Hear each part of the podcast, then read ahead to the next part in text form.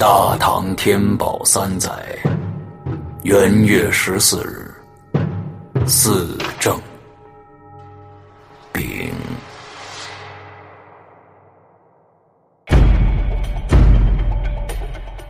崔琦 追赶曹破岩来到屋顶，就在这个当儿，他听到咔嗒咔嗒一连串脚步踩在瓦片上的声音，随即哗啦一声跃起，然后远远的传来一阵沉闷的咔嗒声，然后是哗啦啦的水声。这声音有些诡异呀，不像是落在土地上的。崔琦大惊，他的左眼疼痛的看不清东西，可脑子还是清醒的。他意识到自己犯了一个巨大的错误。这丙六货站旁边有一条紧贴房墙的广通渠，这条水渠在一年前拓宽了漕运专运秦岭的木材，所以呢渠深水多，宽可行船呢。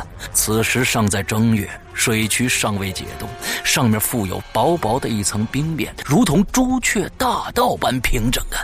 而水门呢，并无任何的部署。崔琦之前的安排光顾着陆路了，居然把水路这事儿给忽略了。他听到的正是曹破岩撞开冰面落入水中的声音。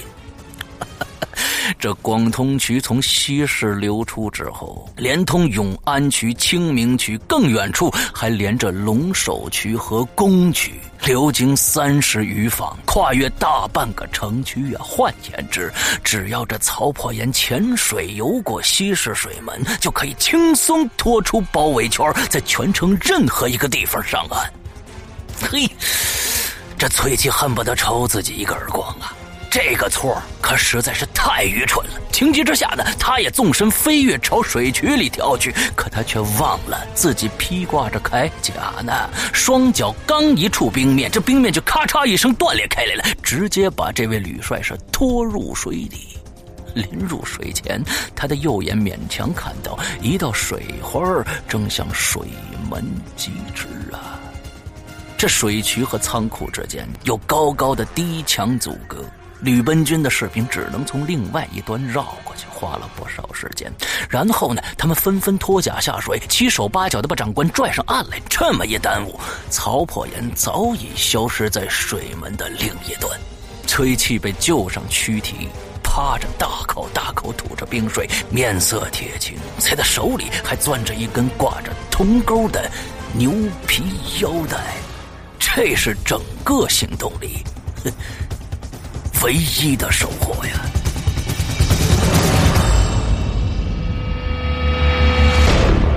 大唐天宝三年元月十四日，长安。上元节辉煌灯火亮起之时，将是场吞噬一切的灾难。毁灭长安的齿轮已经开始转动，而拯救长安的全部希望。只有一个即将被斩首的独眼死囚和短短十二时辰。你现在听到的是《长安十二时辰》，作者马伯庸，由刘诗阳播讲。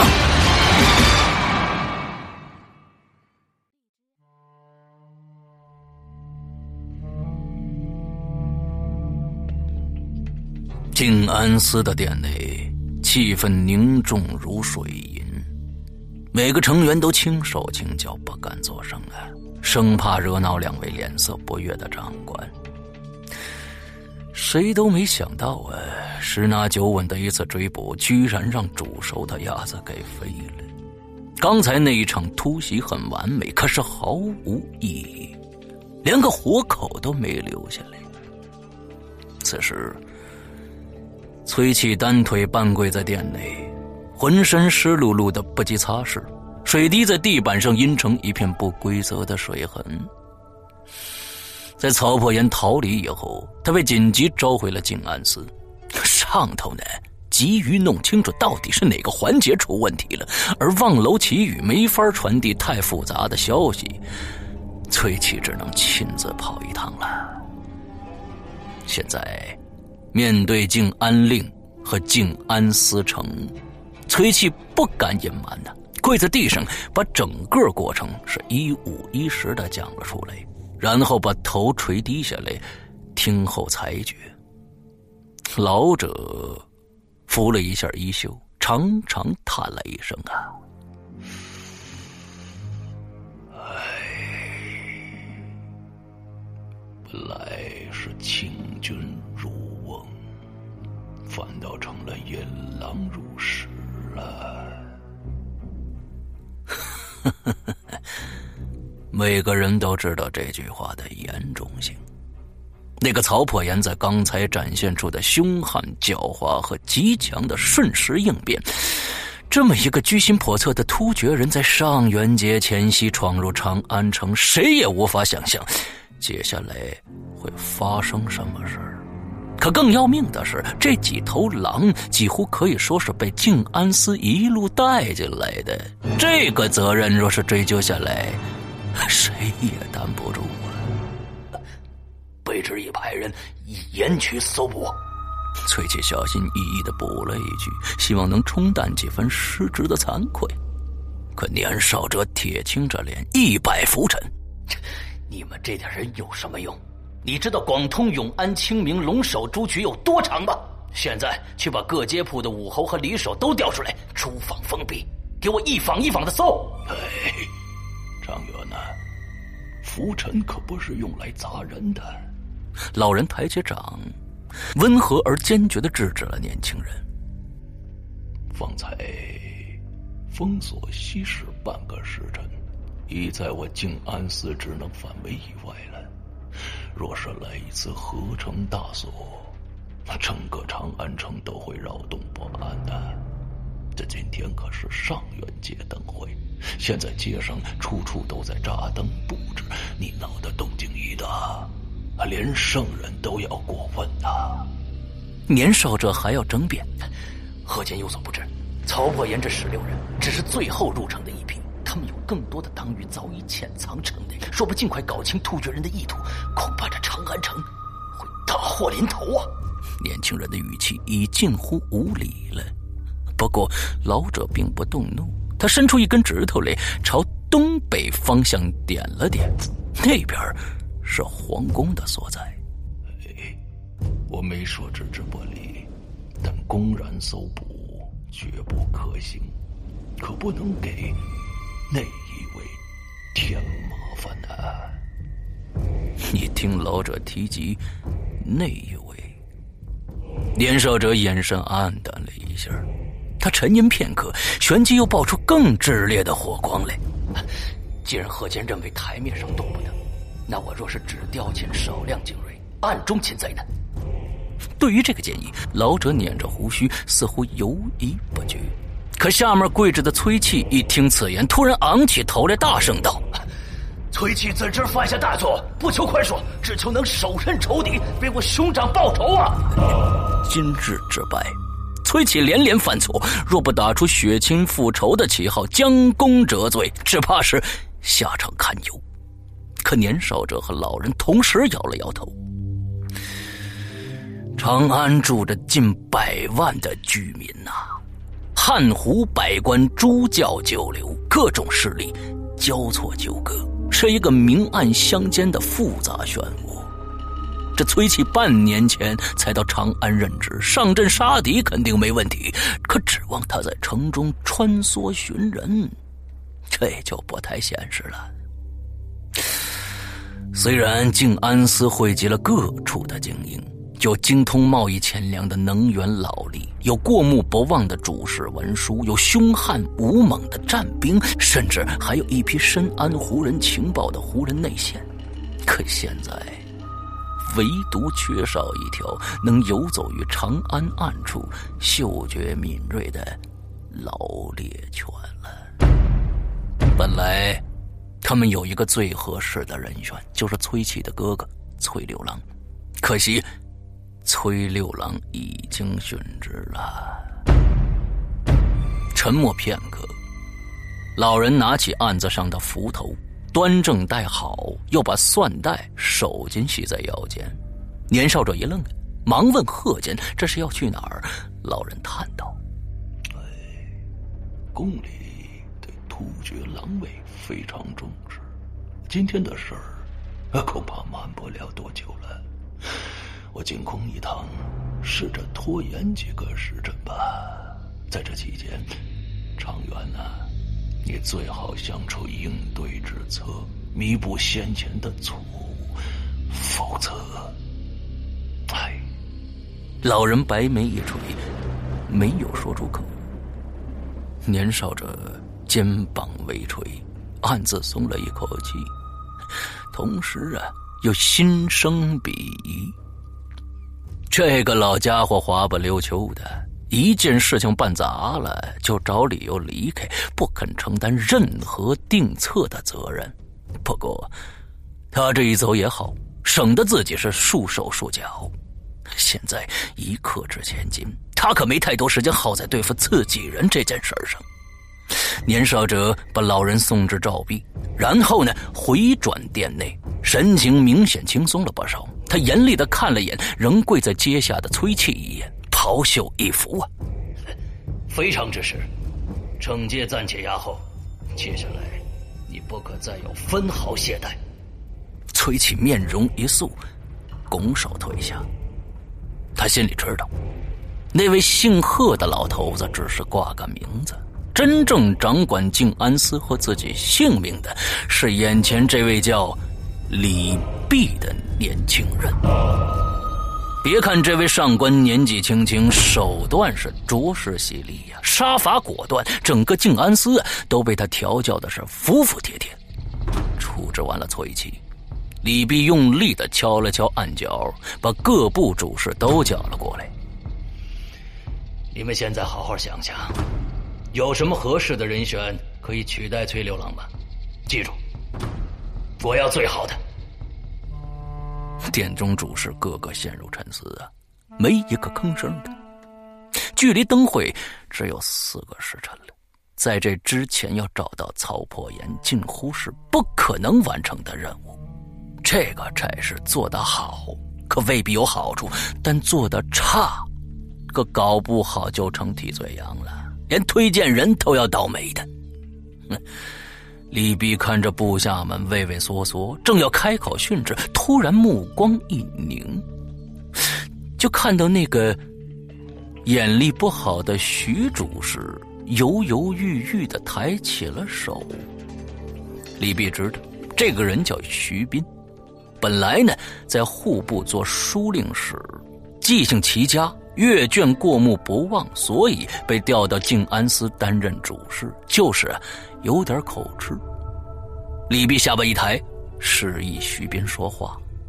徐主事呢，犹豫了一下，开口了：“在下倒是有一人选，不知是否合您的意啊？”讲。他他是我的一个朋友。叫张小静，从前在安西都护府军中做一个师长，后来因为有功调回长安，在万年县担任不良帅，已有九年。我想，或许和李思成之意呀。李泌眼神一眯，这份履历说来简单，细琢磨可不一般呐。不良帅，乃是捕贼县尉的副手，留外官里的顶阶吏职，分管捕盗治安诸事。一个都护府的小小使长，居然能当上一县之不良帅，已是十分难得了。更何况这不是一般的县呐，这是万年县。长安分为东西两县。西边为长安县，东边为万年县。这万年县在天子脚下，王公贵族多居于此，关系是盘根错节。此人居然能稳稳做了九年，李泌突然对这个人产生兴趣了。他人现在何处啊？他去年犯了事，如今身在长安县狱中，已是待决之身。徐斌斟酌着字词，这周围人窃窃私语起来了。徐主事是不是糊涂了？怎么推荐一个囚犯来呀？还是个死囚？这不是触上司的眉头吗？可谁知李泌却面无表情。我要的不是圣人，是能人。这个人是不是最好的呀？徐斌连忙提高声音说：“长安之内，即使不到，无出其右。”嗖的一声，一枚银鱼袋从半空划过，徐斌慌忙伸手去接，差点没接住了。接着他就听到李泌说道：“用我的马去接，两刻之内，我要在这儿见着这个人。”徐斌愣了一下，才听懂长官的意思。他先把银鱼袋系在腰间，又觉得不合适，连忙解下来，捧在手里，匆匆忙忙跑出店外啊！李泌环顾四周啊。发现其他人都伸着脖子往外看的，不由得发怒道：“你们还在那闲着干什么？马上去给我查！东西二室的过所示状、城门间的检录、各处街铺的讯报，都给我彻查一遍！快！”说完，静安司官吏赶紧纷纷回到自己的位置，埋头开始工作。他店内又陷入了忙碌。李泌从身旁婢女处接过一条开水烫过的缠花锦帕。用力在脸上搓了搓，突然又想起什么来了，开口道：“姚汝能，你去京兆府一趟，把张小静的履历调过来。”一个年轻小吏立刻起身，是飞奔而出。李泌把外袍胸襟扯开，将双臂撑在沙盘旁边，身子前倾，继续俯瞰着长安城的沙盘。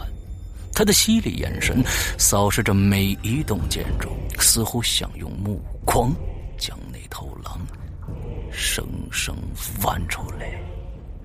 垫脚的铜楼，水滴仍在从容不迫的滴下。无论世事如何急迫，他从来都不曾改变呢。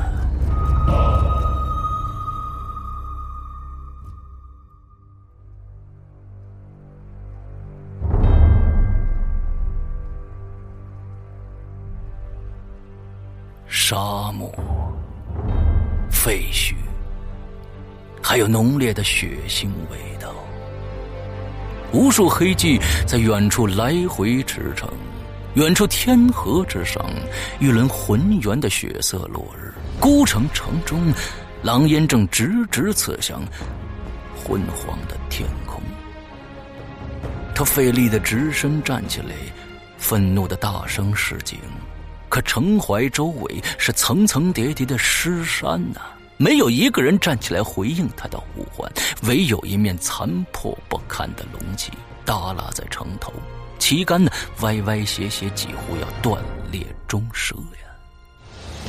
远处，咚咚咚咚，敌人进攻的战鼓响起，鼓箭如飞蝗密集。这一次，只有他一个人来面对。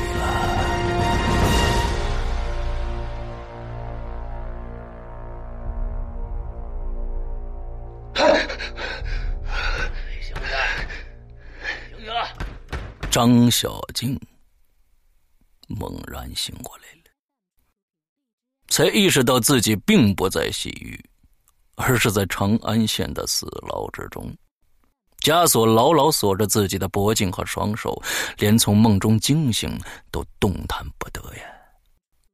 梦里那战鼓的咚咚声，原来呀，是有人在用鞭柄敲打木兰。张小静抬起眼皮。看到牢门前呢，站着两个人一个是死牢的牢头，还有一个呢，狭面短眉、下颌无理乱糟糟的长然，眼神关切。徐斌、徐有德，想不到最后来送行的，居然是你呀！张小静微微一愣，旋即笑道。言语之间，竟听不出丝毫临行前的失魂落魄。徐斌知道他误会了，可也不好解释，冲牢头拱手道：“麻烦请开牢门，谢枷锁。”牢头鼓着两只略凸的眼睛，像一只不甘心的癞蛤蟆似的。可当他扫过徐斌右手捏着的银鱼袋，又退缩了。只得掏出钥匙，哗啦一声解开牢锁，让另外两个牢头去卸枷锁。这两个牢头战战兢兢的，似乎对张小静很敬畏，紧张到怎么也拆不开这枷锁。张小静冷哼一声啊：“哎，笨蛋，这是三扭蛇锁，拇指得从下边扳，中间使劲儿。”老头遵其指示，咔嚓一声，这枷锁终于裂成两块了。两人各掷一块，慌忙站开。张小静用余光扫了一眼老头，后者打了个哆嗦，赶紧避开了眼神。张小静身材不高，但结实的像一块泰山磐石啊！额头微凸，下有两道短黑醒目的残眉。